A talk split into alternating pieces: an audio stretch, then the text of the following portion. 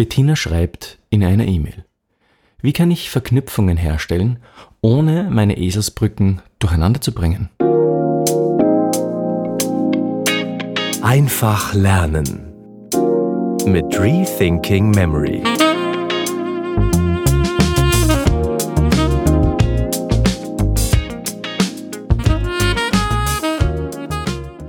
Ja, wie kann man memorieren, wie kann man Verknüpfungen in seinem Kopf herstellen, ohne seine Eselsbrücken, seine Verknüpfungen durcheinander zu bringen?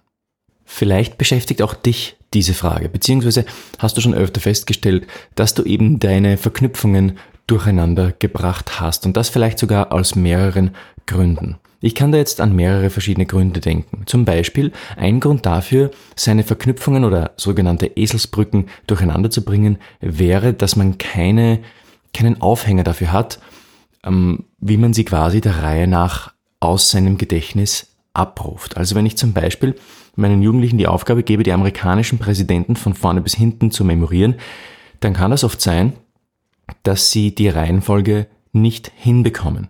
Und dann meistens auch diejenigen, die die Reihenfolge nicht hinbekommen, bekommen dann auch meistens nicht mehr als sieben Präsidenten überhaupt aufs Papier. Und die Frage ist jetzt natürlich, warum das so ist. Warum bekommen sie die Reihenfolge nicht hin und warum bekommen sie hm, nur sieben Präsidenten auf einmal aufs Papier, wenn wir dann nachher hergehen und sie aus dem Gedächtnis versuchen aufzuschreiben? Ja, und das zweite Problem, an das ich denken kann, ist, die Verknüpfung bringt uns nicht auf den Inhalt. Das heißt, die mentale Verknüpfung, die wir gemacht haben, ist nicht eindeutig genug, um uns auf den Merkinhalt zu bringen. Und ich werde gleich ein Beispiel nennen. Ich möchte jetzt diese zwei Punkte der Reihe nach behandeln. Also Eselsbrücken, der Begriff ist wahrscheinlich jedem bekannt.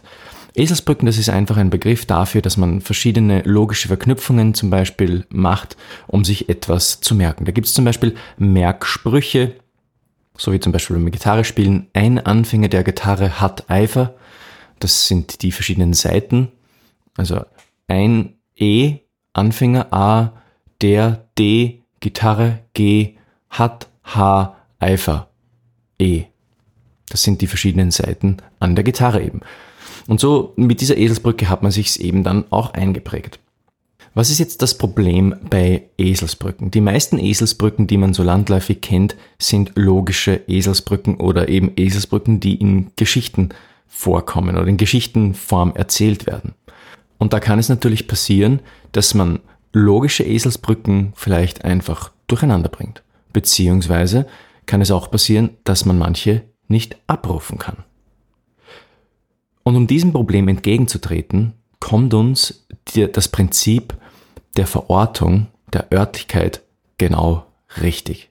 Im Gedächtnisplast oder auch genannt dem römischen Raum oder der Loki-Methode, wie sie auch manche nennen, kann ich Folgendes tun. Ich lege meine visuellen Merkbilder dort einfach der Reihe nach auf einer Route ab.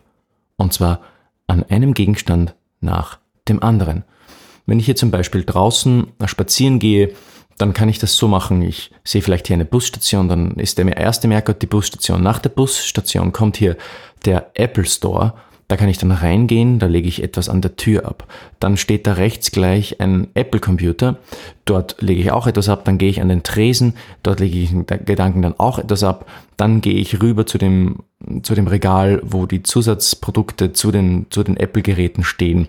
Und dort kann ich dann auch etwas ablegen. Das heißt, ich habe eine konsekutive, eine fortlaufende Route, an der ich meine Inhalte ablege. Und dann kann ich natürlich sicherstellen, dass ich eben nichts durcheinander bringe, dass ich alles der Reihe nach abrufen kann, dass es mir eben nicht passiert, so wie meinen Jugendlichen, dass, dass ich meine, die amerikanischen Präsidenten nicht der Reihenfolge nach abrufen kann.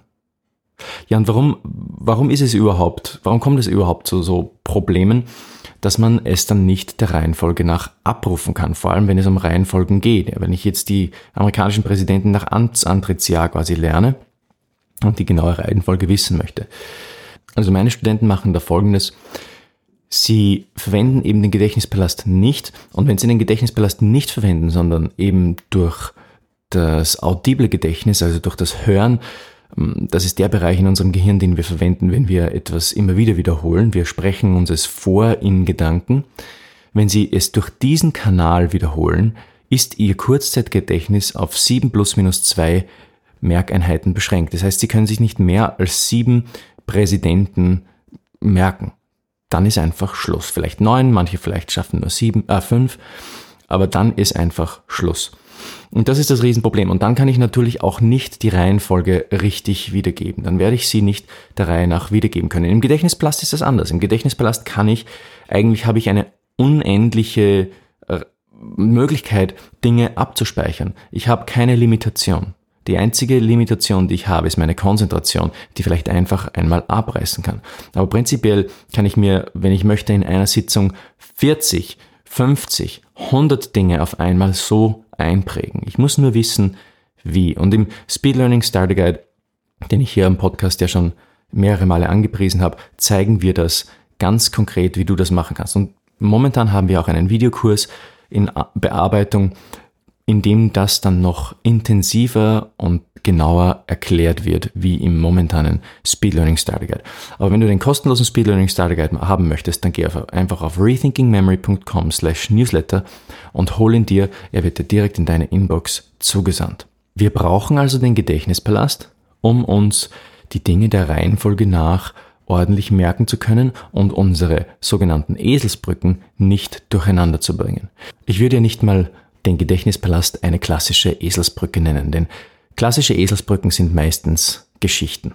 Geschichten, die uns, oder logische Verknüpfungen, die uns auf verschiedene Merkinhalte bringen.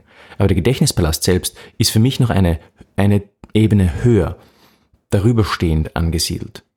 Denn er ist die Kardinalstechnik unter den Nemotechniken. Mit dem Gedächtnispalast gibt es kein Merklimit. Mit dem Gedächtnispalast bekommst du jede Reihenfolge richtig hin. Mit dem Gedächtnispalast kannst du sogar verschiedene Strukturen deines Merkstoffes in verschiedenen Räumen abbilden und so von einem Thema zum anderen springen, was extrem wertvoll und mächtig ist für das Abrufen und vor allem auch fürs schneller Lernen. Der zweite Punkt, den ich genannt habe, war, die Verknüpfung bringt uns oft nicht auf den Inhalt. Und da möchte ich ein Beispiel bringen. Also wenn wir jetzt, wir sagen, wir gehen jetzt in den Gedächtnispalast und, und lernen dort im Gedächtnispalast, dann legen wir ja visuelle Merkbilder, die wir aus unseren Erinnerungen holen, dort ab. Und wenn ich mir jetzt zum Beispiel die Mondlandung merken möchte und merken möchte, dass zum Beispiel ein sehr bekannter Mensch, der dort mit dabei war, Buzz Aldrin war, dann könnte ich mir jetzt zum Beispiel von Toy Story, ich weiß nicht, ob das alle kennen, aber von Toy Story, da gibt's diesen Charakter, der heißt Buzz Lightyear. Und diesen Buzz Lightyear stelle ich mir in meinem Gedächtnispalast vor, wie er lustige Sachen macht, einen Handstand macht oder herumfliegt oder was auch immer. Buzz Lightyear. Und jetzt habe ich vielleicht das Problem, dass ich Buzz Lightyear zwar recht gut kenne, weil ich ein Filmefan bin und das einfach gut mir abgespeichert habe, aber das Problem habe bei der Prüfung zum Beispiel oder auch einfach beim Abtesten, dann, wo ich den Gedächtnispalast abrufe, dann einfach merke, hm, ich komme auf den Vornamen Buzz, aber wie hieß der nochmal? Buzz Lincoln, Buzz, hm. Also, dass mich sozusagen das Buzz Lightyear nicht auf den Nachnamen alleine bringt. Also für mich wäre das jetzt kein Problem. Ich, wenn ich mir jetzt einfach die Reihenfolge der Teilnehmer der Mondlandung merken möchte, wäre Buzz Lightyear zum Beispiel für mich total okay, weil es, weil ich Buzz Aldrin, das habe ich abgespeichert, das kenne ich. Jetzt brauche ich nur einen, einen Trigger, der mich auf Buzz äh, auf Buzz bringt und dann habe ich sofort Buzz Aldrin. Aber was mache ich, wenn das eben nicht der Fall ist? Ich könnte mir jetzt zum Beispiel vorstellen, wie dieser Buzz Lightyear, äh, Buzz Lightyear sich mit einer Adrenalinspritze Adrenalin spritzt. Also Bass Adrenalin, ja. Und dazu, dadurch komme ich in Gedanken durch meine, durch diese Mnemotechnik zu Bass Aldrin. Was habe ich jetzt hier gemacht? Ich habe ein unscharfes Merkbild in meinem Gedächtnispalast schärfer gemacht. Ich habe Feintuning betrieben. Und das ist oft ein Ding, auch, das kommt mir auch öfter noch vor, dass ich mir etwas merke und im zweiten Durchgang, in dem ich dann meinen Gedächtnispalast eben abrufe, ein bis zwei Tage später, dann plötzlich merke, hm, also meine visuelle Verknüpfung, die war nicht hundertprozentig gut, die bringt mich nicht hundertprozentig zu dem, was ich mir merken möchte. Und dann tune ich ein bisschen nach. Dann mache ich ein, ein kleines Fein, eine kleine Feineinstellung. Und in diesem Fall habe ich hier eben bei Buzz Lightyear noch einmal die Adrenalinspritze hinzugefügt, die mich dann auf Buzz Aldrin bringt. Wichtig ist hier noch anzumerken, im Gedächtnispalast können wir nichts vergessen. Also wenn wir, das können wir vielleicht schon, wenn wir das erste oder zweite Mal oder vielleicht dritte Mal wiederholen. Aber nach dem dritten Mal wiederholen wird das Gedächtnisbild nicht aus dem Gedächtnispalast so schnell wieder verschwinden, vorausgesetzt wir haben es ähm, nach den Prinzipien abgelegt, die ich hier im Podcast schon erwähnt habe. Das heißt also, wenn wir Details ändern wollen oder Merkbilder ändern wollen, dann müssen wir das bei der zweiten Wiederholung tun. Oder wenn es schon später ist und wir merken, hm, unser Bild ist doch noch immer nicht so gut, dann können wir das Bild nicht ersetzen, wir müssen es, wir müssen es ergänzen. Das ist ganz wichtig.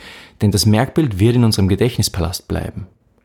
Und wenn ich es jetzt versuche zu ersetzen, dann wird es Schatten oder gewisse Ghosting-Effekte geben, dass ich sozusagen auf einem Merkpunkt plötzlich zwei Geister habe oder zwei Buzz Aldrin oder Buzz Lightyear und, und, und noch ein anderes Bild.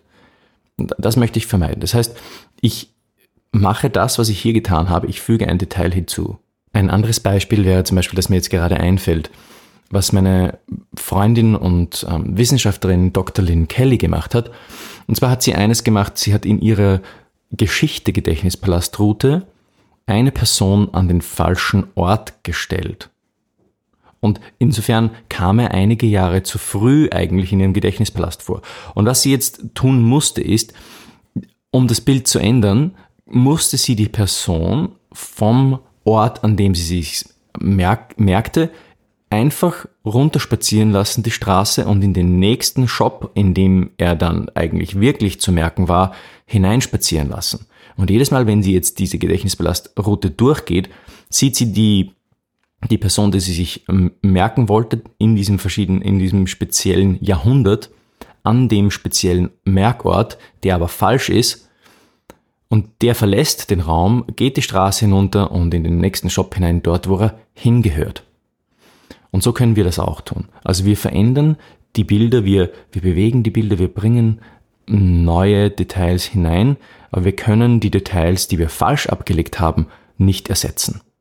Das wäre ganz wichtig. Also wir fassen zusammen. Bettina fragt, wie kann ich Verknüpfungen herstellen, ohne Eselsbrücken durcheinander zu bringen? Und wir haben besprochen, wenn ich die Reihenfolge durcheinander bringe, dann lege ich es am besten im Gedächtnispalast ab. Dort bin ich auch nicht limitiert, wie in anderen Teilen meines Gedächtnisses. Dort kann ich so viel wie nur möglich ablegen. Und dann das Zweite, meine Verknüpfung, die bringt mich vielleicht nicht genau auf meinen Inhalt. Was mache ich da? Da kann ich feintunen. Ich schaue, dass ich ein eindeutiges Merkbild im Gedächtnisplast finde und lege das dort ab. Und sollte mich mein Merkbild nicht hundertprozentig auf den Merkinhalt bringen, dann füge ich ein Detail hinzu, das es eindeutiger macht. Wichtig bei alledem ist, dass wir unsere Eselsbrücken nicht im luftleeren Raum schweben lassen. Das heißt, wir sollen sie an einem Ort verankern. Denn dann kann ich sie immer abrufen. Ich weiß immer, wo sie sich befinden. Ich kann sie der Reihe nach abrufen, bin nicht limitiert und kann immer noch weitere Merkbilder hinzufügen. Was willst du schneller lernen und nie wieder vergessen? Wir arbeiten gerade an einem völlig neuen Videokurs. Dazu brauchen wir dein Feedback. Warum brauchen wir dein Feedback? Wir möchten diesen Kurs perfekt machen. Wir möchten diesen Kurs für dich gestalten. Und dazu kannst du uns gerne dein eben Feedback schreiben, indem du auf office at rethinkingmemory.com uns einfach ein E-Mail schreibst mit deinen Anregungen. Was möchtest du in diesem Kurs haben? Was funktioniert an dem Material, das wir jetzt schon kostenlos hergeben? Super. Was funktioniert weniger gut? Welche Übungen möchtest du noch speziell im Videokurs mit dabei haben? Schreib uns deine Anregungen, damit wir für dich den besten Kurs machen können, den es derzeit am Markt gibt. Wir freuen uns auf dein Feedback.